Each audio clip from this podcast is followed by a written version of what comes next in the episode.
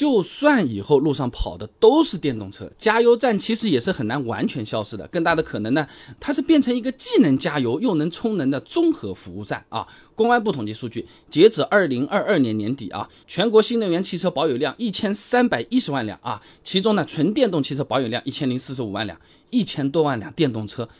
哎，对，加油站其实还是有限的啊。智研资讯数据啊，二零二二年上半年，中国石化、中国石油的加油站数量分别为三万零七百四十座、两万两千六百十九座。你相对于二零二一年的数量变化程度呢，分别为正百分之零点零五、负百分之零点七九，变化不是很大的。原因挺简单，这电动车保有量是在增加，但燃油车的保有量也是在增加。二零二二年全国新注册登记的新能源车占百分之二十三点零五。是挺大了，对不对？那其他的增量呢？还是主要油车在贡献啊。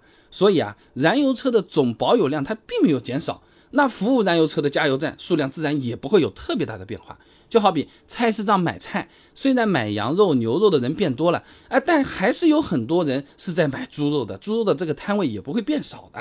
那有的朋友听到这要讲了，那现在电动车是还不够多了，那等到后面电动车占比超过一半，甚至是一半还要多了。那加油站肯定活不下去，还不是得消失嘛？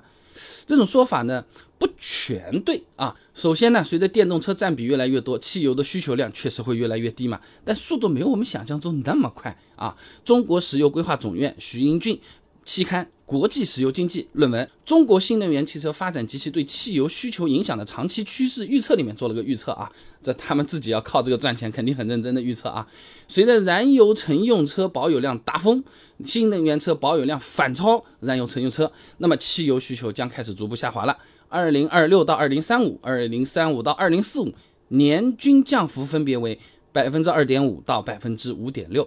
二零四五年将降至目前水平的一半以下啊，需求量下降，加油站数量自然会减少，但时间线还真的挺长。那刚才的论文里面预估啊，到了二零三五年、二零四零年、二零五零年，中国所需要的加油站数量将分别下降到十点四万座、八点一万座、三点七万座啊，都是万级的啊。那。就算新能源车成为绝大多数，燃油车也是非常难完全消失的。打个不是特别贴切的比方啊，那就跟我们手机一样的嘛。智能手机是不是发展了这么多年了？你是不是感觉周围所有的人都是用智能手机了？是不是？但其实现在只能打电话发短信的功能机还有百分之三左右的份额，没有完全消失，而且人家还挺赚钱来着呢。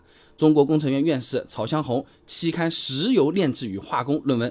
支持燃油汽车低碳和污染物超低排放的高效高清洁汽柴油标准里面讲啊，这汽柴油能量密度高、易储存、易运输、内燃机功率强劲、使用方便灵活，能适用各种不同场景。哎，其中有些场景是电动汽车无法企及的。你比如啊，低温环境、没电网或者电网受损的自然灾害场景，还有什么重型柴油货车这种以电代油困难是非常大的。简单点讲。特殊环境、恶劣环境，电动车的使用还是受限制的，还是得燃油车继续来发光发热啊。那再回来啊，那加油站人家也不是杵在那边等着你开枪枪毙他，也不傻的。看到电动车发展的越来越好，他比我们更早知道呢，那肯定是有危机感的，本身也是在尝试转型的，而且呢。